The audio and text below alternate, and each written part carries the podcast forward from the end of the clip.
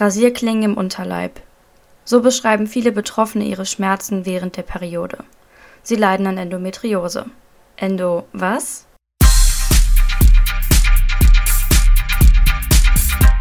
Hi, ich bin Annika, Reporterin bei Salon 5. Heute geht es um eine Krankheit, die sehr viele Frauen betrifft, aber leider oft unerkannt bleibt. In meinem Podcast habe ich mit dem Chefarzt der Frauenklinik des Evangelischen Krankenhauses Hamm, Dr. Jörg Bermig, gesprochen. Er hat mir nicht nur erklärt, warum die Krankheit so schwer zu identifizieren ist, sondern auch, wie man sie behandeln kann. Viel Spaß bei dem Interview.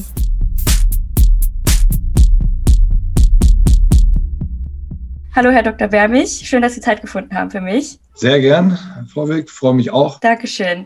Ja, das Thema wird heute sein Endometriose. Und die brennende Frage erstmal ist, was ist überhaupt Endometriose? Also ganz grob gesagt ist Endometriose eine versprengte Gebärmutterschleimhaut, die sich normalerweise Gebärmutterschleimhaut, wie der Name schon sagt, in der Gebärmutter und in der Gebärmutterhöhle aufhält aus noch nicht ganz bekannten Gründen, es gibt da mehrere Theorien, befindet sich diese dann aber auch außerhalb der Gebärmutter.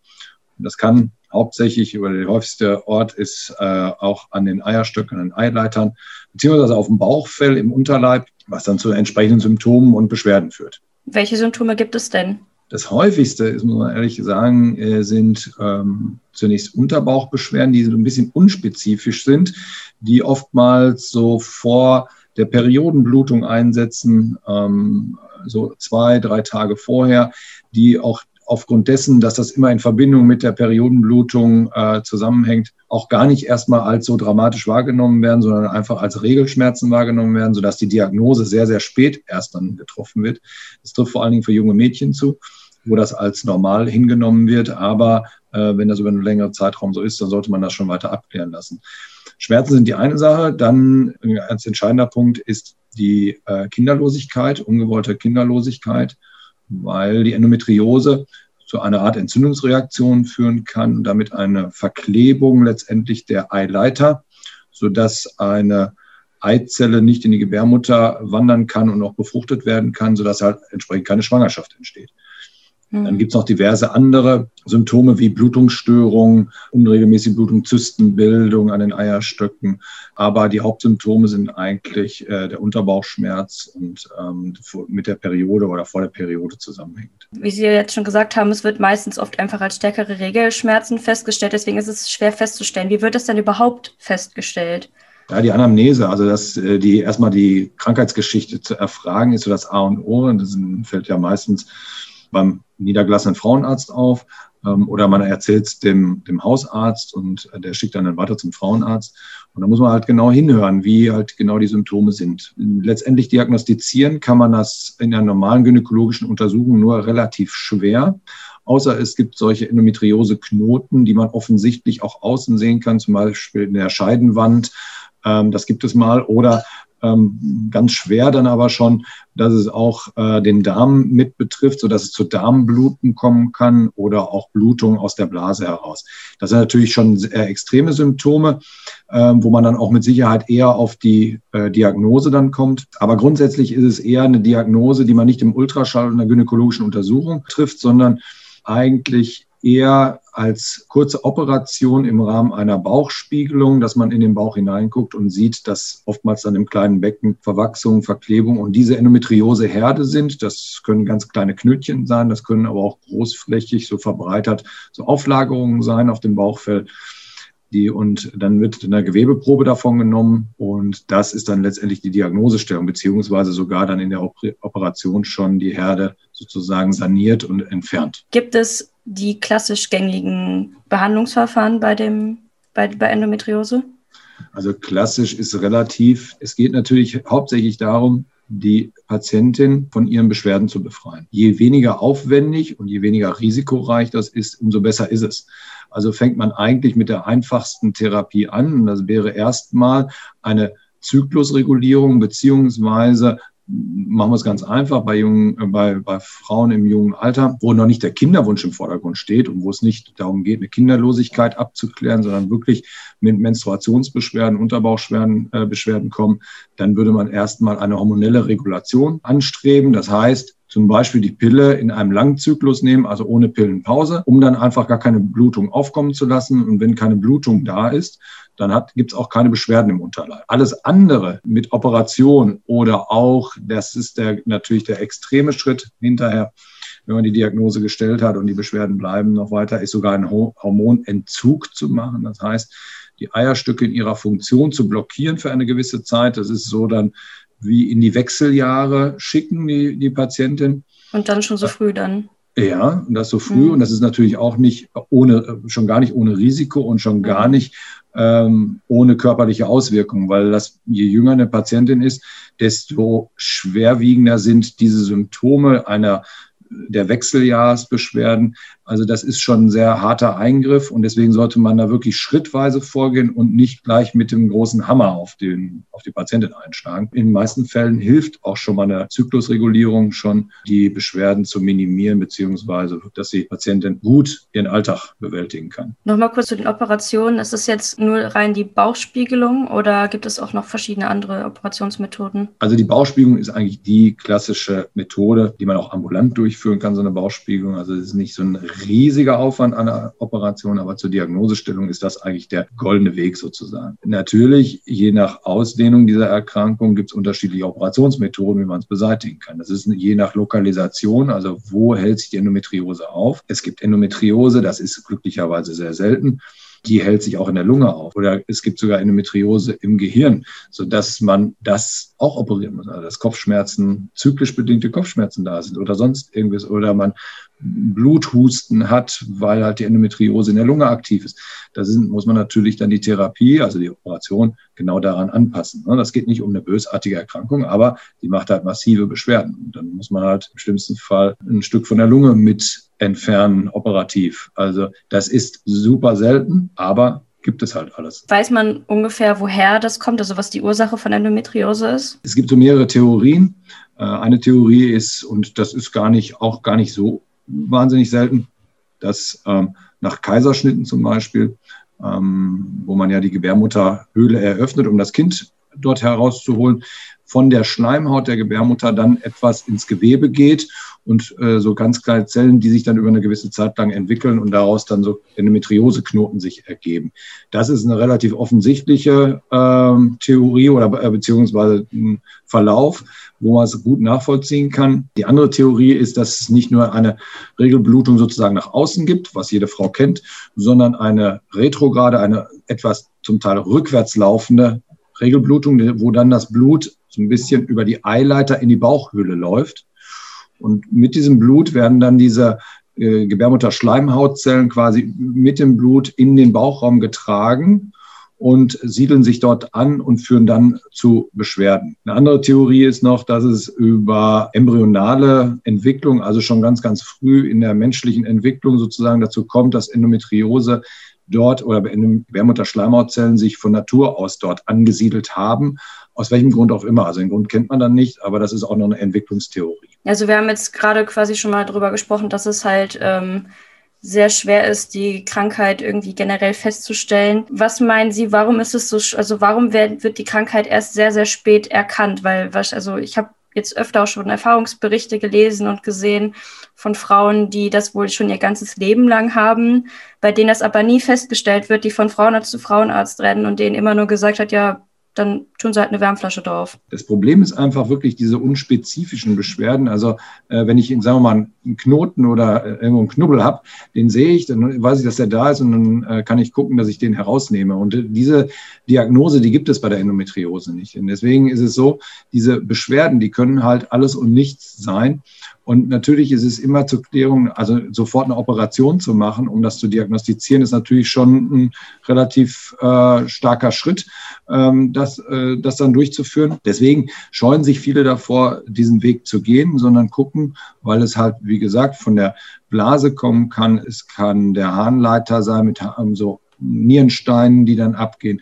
Es kann der Blinddarm sein, es kann eine Entzündung allgemein der Eileiter, Eierstöcke sein, was viele Frauen auch mal zwischendurch haben, eine einfache Blasenentzündung. Also das ist nicht dieses klassische Symptom wie bei vielleicht anderen Erkrankungen, dass man genau sagt, ah, wenn du dieses Symptom hast, dann hast du die Erkrankung, sondern das ist sehr, sehr unspezifisch und deswegen dauert es oftmals nicht nur Monate, sondern Jahre oder Jahrzehnte sogar, bis man eigentlich auf die, die, die eigentliche Diagnose kommt. Kann man die Endometriose nicht auch auf Röntgenbildern erkennen oder ist sie durchsichtig? Leider nicht. Also man kann im Ultraschall, manchmal sieht man diese kleinen Knötchen, kann man im Ultraschall sehen. Man kann manchmal in der Gebärmutterwand, also nicht in der Schleimhaut, die Schleimhaut sieht man auch, aber der hat ja in der Gebärmutter ist das ja auch völlig normal. Aber man kann in der Gebärmutterwand, also in dem Muskel der Gebärmutter, kann man manchmal so Stellen sehen, die dann auch mit Endometriose zu tun haben. Oder wenn es am Eierstock ist und eine Zyste bildet, dann sieht man das auch. Aber es gibt halt nicht die Standardmethode, mit der ich auf jeden Fall, ob das Röntgen, ob das Ultraschall oder welche Untersuchung auch immer, nicht auf jeden Fall die Diagnose der Endometriose stellt. Und das ist halt das, was es so schwierig macht zu erkennen. Wie oft wird das zufällig entdeckt? Häufig, ganz häufig. häufig. Eine normale Zyste am Eierstock operieren wir und dann sehen wir, dass parallel dazu auf dem Bauchfeld zum Beispiel so mehrere Endometrioseknoten sind. Die hatten der Patient aber nie Beschwerden gemacht. Ne, das meine ich damit. Die kann Beschwerden machen, muss es aber nicht. Aber die Diagnose sichern wir natürlich dann trotzdem, weil wir die wegnehmen, weil wir nicht wissen, ob das nicht in Zukunft Beschwerden macht. Deswegen operiert man das dann mit weg. Aber es ist ein Zufallsbefund dann. Wie viele Frauen sind davon betroffen? Also da ist die Dunkelziffer sehr hoch, weil, mhm. wie gesagt, die Diagnosestellung extrem lange dauert und oftmals gar nicht die Diagnose gestellt wird. Aber man weiß schon, dass es, äh, dass man schätzt ungefähr, dass mindestens jede fünfte Patient, äh, fünfte Frau, nicht Patientin, fünfte Frau äh, eine Endometriose hat, ob mit Symptom. Es gibt die aber auch ohne Symptome. Ne? also okay. das ist so ein ganz grober Schätzwert. Endometriose ohne Symptome heißt? Ja, man hat keine Bauchschmerzen, man hat also normal Kinder bekommen. Eine Endometriose reicht auch aus, ein kleines winziges Knötchen auf dem zum Beispiel auf dem Bauchfell oder auf dem Eierstock zu haben, das ist schon die Diagnose einer Endometriose, aber die halt keine Beschwerden verursacht. Aber mhm. letztendlich hat die Patientin trotzdem diesen Befund und damit die Diagnose, aber sie muss halt keine Beschwerden zwangsläufig machen. Das ist interessant zu wissen. Gehen wir jetzt von den betroffenen Personen aus, die darunter leiden. Welche Probleme haben diese Betroffenen am meisten? Ist zum Beispiel Thema Familienplanung, haben Sie ja eben schon gesagt, die Kinderlosigkeit, Auswirkungen auf die Gesundheit und welche Probleme haben die vielleicht auch im Alltag? Das Schwierigste ist am Anfang die Differenzierung aufgrund von Schmerzen, weil das ist eigentlich das Haupt- oder das führende Symptom oder meistens das erste Symptom, was kommt. Die ungewollte Kinderlosigkeit, das kommt ja zu einem späteren Zeitpunkt. Also die Familienplanung setzt ja meistens so Anfang, Mitte 20 dann ein und äh, die Beschwerden, die aber die Endometriose verursacht, die sind schon vorher da. Schon teilweise mit Beginn, wenn die äh, jungen Mädchen in die Pubertät kommen und die Menstruation beginnt, dass das schon ganz zu Anfang auch schon vorliegt und die da schon die Beschwerden haben. Nur die Diagnose wird halt zu dem Zeitpunkt noch nicht gestellt. Die Hauptauswirkung eigentlich im Alltag erstmal der Schmerz, Regelschmerz oder auch, wie wir das nennen, prämenstruelles Syndrom. Das heißt also vor schon Beginn der Blutung zwei, drei Tage vorher schon Unterbauchschmerzen da sind, also diese Menstruation sich quasi ankündigt, aber man schon da Beschwerden hat, nicht nur bei der Blutung selbst, sondern schon vor Beginn der Blutung. Und das ist so ein klassisches Symptom. Und wenn dieses da ist, dann sollte man das auch abklären lassen. Ganz häufig werden Frauen, das ist ja, das erlebt man ja jeden Tag, zumindest bei uns in der Praxis, dass Frauen angeben, ich habe ganz normale Regelschmerzen und nehmen jedes Mal bei der Regel irgendein Schmerzmedikament. Kann man auch machen, das ist überhaupt gar keine Frage. Ne? Äh, was letztendlich zur Linderung der Beschwerden führt, ganz egal, ob das ein Schmerzmittel ist, weil es gibt ja auch Patientinnen, die gar nicht für eine hormonelle Therapie in Frage kommen, aufgrund zum Beispiel einer Thromboseneigung. Äh, es gibt unterschiedlichste Gründe, warum keine Hormone genommen werden können. Dann ist natürlich eine adäquate Schmerzmedikation genauso effektiv. Wenn du die ganze Zeit mit Beschwerden lebst, beeinträchtigt das nicht nur den Körper, sondern auch die Psyche und die Seele. Also die Patientin die über Jahre lang diese Diagnose nicht gestellt bekommen und mit den Beschwerden leben und von A nach B geschickt werden und keiner findet es heraus.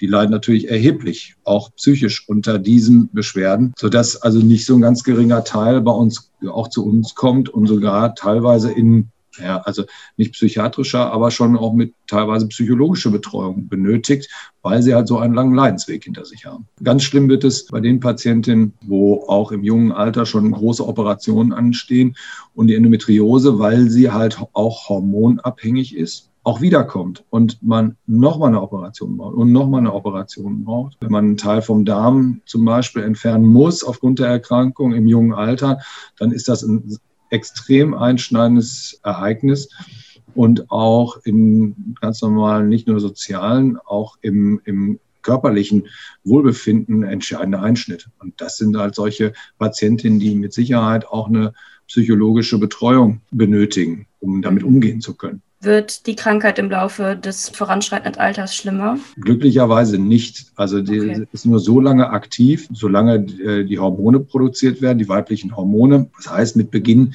der Wechseljahre, wenn die hormonelle Funktion nachlässt der Eierstöcke, wird die Endometriose auch inaktiver, bis dann hinterher die Wechseljahre vorbei sind keine Hormone mehr produziert werden und die Endometriose dann quasi zur Ruhe kommt. Dann vernarben die diese Areale so und machen dann nicht mehr diesen klassischen zyklischen Schmerz. Das Hauptproblem liegt halt bei den Frauen, die vor den Wechseljahren sind. Und das klassische Alter ist so Anfang Mitte 20 wo diese Beschwerden dann schon über eine längere Zeit existent sind und dann das diagnostiziert wird. Und dann beginnt oftmals der Leidensweg mit mehrfachen Operationen, mit medikamentöser Behandlung und so weiter. Die Gebärmutterschleimhaut, die dann ja sich irgendwo angesiedelt hat, die blutet ja auch mit. Wo geht dieses Blut hin?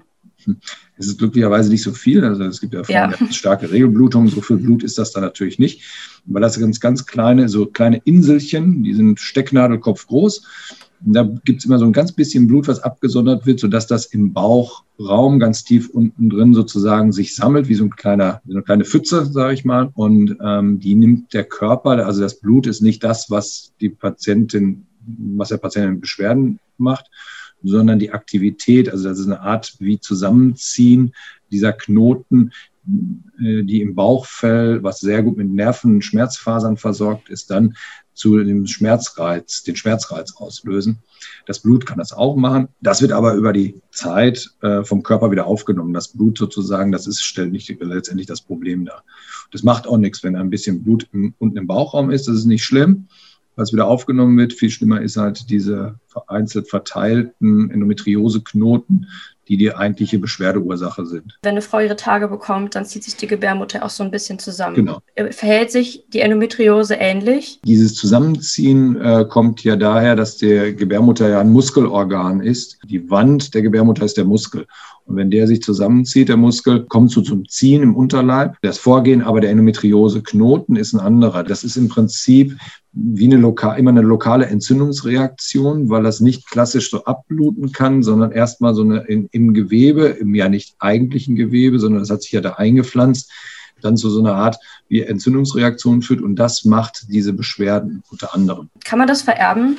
Das ist okay. äh, unklar, aber es ist, kommt nicht so ganz selten vor, dass ich auch bei mir in der Sprechstunde Patientinnen habe, wo die, die schon gesagt haben, also meine Schwester hat das auch mhm. ähm, oder die Mutter hatte es auch früher, wobei ähm, die Abklärung, sagen wir mal vor 20, 30 Jahren, nicht so, oder sagen wir mal, das Augenmerk nicht so sehr darauf gelegt wurde, wie das heute der Fall ist, sodass eher vorkommt, also das hatte ich schon ein paar Mal, das äh, sagen manchmal meine Schwester, die hat das auch und die wird so und so behandelt. Also dass schon der Verdacht ist, dass es bei einigen eine erbliche Komponente gibt, aber nachgewiesen ist das nicht. Was kann man tun, um mehr Aufklärung zu leisten? Ah, das ist ganz schwer. Im häufigsten Fall geht es um Schmerzen. Und da es ein unspezifischer Schmerz ist, ähm, kann man letztendlich schwer sofort, hatte ich ja gesagt, auf die Diagnose der Endometriose kommen. Um das präsenter zu machen, ist es eigentlich wichtig, die jungen Frauen darüber aufzuklären, dass bei solchen anhaltenden Beschwerden, also egal wie, die immer im Zusammenhang mit einer Regelblutung stehen, dass man schon die Abklärung beim Frauenarzt sucht und sich nicht scheut, vor allen Dingen auch in jungen Jahren mit 14, äh, 13, 14 auch mal einen Frauenarztbesuch zu machen. Das ist nicht schlimm. Da ist man normalerweise noch in den Händen des Kinderarztes, was auch völlig in Ordnung ist. Aber wenn es um solche Beschwerden geht, da ist auch der Kinderarzt manchmal überfordert. Und da muss man einfach sagen, gut, Mensch, äh, Mama, nehme ich mal mit zum Frauen, zu deinem Frauenarzt und äh, weil mir tut immer der, der Unterbauch so weh. Und das halte ich für eine vernünftige Maßnahme, aufzuklären, zu sagen, Mensch, wenn äh, die Kinder oder die jungen Mädchen solche Beschwerden haben, den Eltern zu sagen, pass mal auf, äh, nicht nur der Kinderarzt und wir müssen nach einem Blinddarm gucken oder sonst irgendwie, sondern das ist auch eine Diagnose, die in Frage kommt und die abgeklärt werden. Wie würden Sie junge Mädchen quasi darauf vorbereiten oder denen sagen, so ist das okay, zum Frauenarzt zu gehen?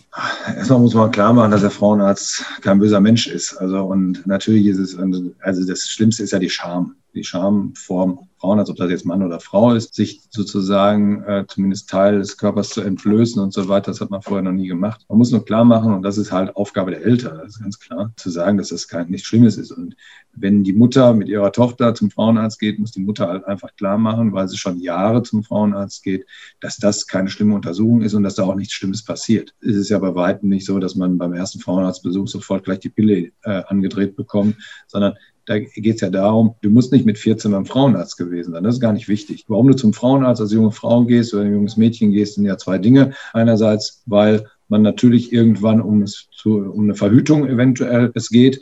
Das ist der erste Punkt. Und der zweite Punkt ist bei irgendwelcher Art von Beschwerden. So. Und diese Beschwerden, und das können halt diese Endometriose-Beschwerden sein, dann muss halt, müssen die Eltern zuhören. Und dann auch mal von einem Kinderarzt der Tipp kommt, pass mal auf, ich weiß jetzt nicht mehr genau weiter, was es sein könnte, also geh doch mal zum Frauenarzt. Da kommt es wirklich auf die Eltern an. Die Eltern müssen letztendlich sagen, okay, Mensch, ähm, es ist sinnvoll, mal auch da sich vorzustellen. Was würden Sie sich wünschen, wie viel mehr Forschung sollte noch mehr betrieben werden? In der Forschung geht es ja auch unter anderem darum, dass man neue Behandlungsmethoden entwickelt oder herausfindet, wie man äh, diese Erkrankung besser in den Griff kriegt. Da nicht ganz der Entstehungsweg oder hundertprozentig der Entstehungsweg klar ist oder es mehrere Entstehungswege gibt, kann man da schlecht ansetzen, um die Erkrankung zu verhindern. Das wird man nicht schaffen. Die Frage ist eher, kriegt man irgendwann potentere Medikamente, um diese Erkrankung im Griff zu halten? Das wäre eine Frage. Es ist aber immer, und das ist das Hauptproblem, es wird natürlich nur in Forschung investiert, vor allen Dingen natürlich auch im pharmakologischen Bereich, also mit Medikamenten, wenn man hinterher auch so einen großen Erfolg, auch finanziellen Erfolg dann erzielt. Das muss man ganz klar sagen, weil es bringt mir nichts für eine zwar häufige Erkrankung, aber für äh, wo ein Medikament kaum zur Anwendung kommt, da hat auch ein Konzern kein Interesse daran zu forschen. Äh, grundsätzlich gibt es natürlich in dem Bereich viele wissenschaftliche, also in den Universitäten werden schon, sind schon Projekte äh, dabei zu gucken, wie man auch bessere und effektive Operationsmethoden zum Beispiel hat, schon eine Operationsmethode herauszufinden, wie kriegt man das äh, besser und äh, schon dafür die Patientin operiert und therapiert. Also da gibt es schon mehrere Ansätze. Leider das Allheilmittel ist noch nicht da, mhm. ähm, weil das Hauptproblem ist erstmal grundsätzlich die Diagnosestellung an sich und da müsste man irgendwie gucken, ob man da nicht irgendwann mal ein zum Beispiel irgendeinen Marker findet im Blut oder wie auch immer, der dann anzeigt, Mensch, das ist die Erkrankung, sodass man schneller auf die Diagnose auch kommt. Man kann noch ein bisschen was darüber erzählen, aber die Erkrankung ist halt wirklich so ein, ja, wie so ein Gespenst so ein bisschen, weil äh, du nicht zwangsläufig drauf kommst. Ich habe so viele Patientinnen in meiner Sprechstunde, die wegen unklaren Unterbauchschmerzen operieren oder so eine Bauchspiegelung machen und da kommt nicht immer eine Endometriose raus. Das ist also der Bauchschmerz, Unterbauchschmerz, so vielfältige Ursachen, ähm, dass ich sagen würde, okay, von den Bauchspiegelungen, die wir deswegen machen, da kommt vielleicht bei jeder fünften oder sechsten Patientin auch wirklich eine Endometriose raus, auch wenn die Verdachtsdiagnose vom Frauenarzt dann erstmal gestellt wird, aber da kommt nicht immer zwangsläufig raus. Und deswegen, das ist das Schwierige bei dieser Erkrankung.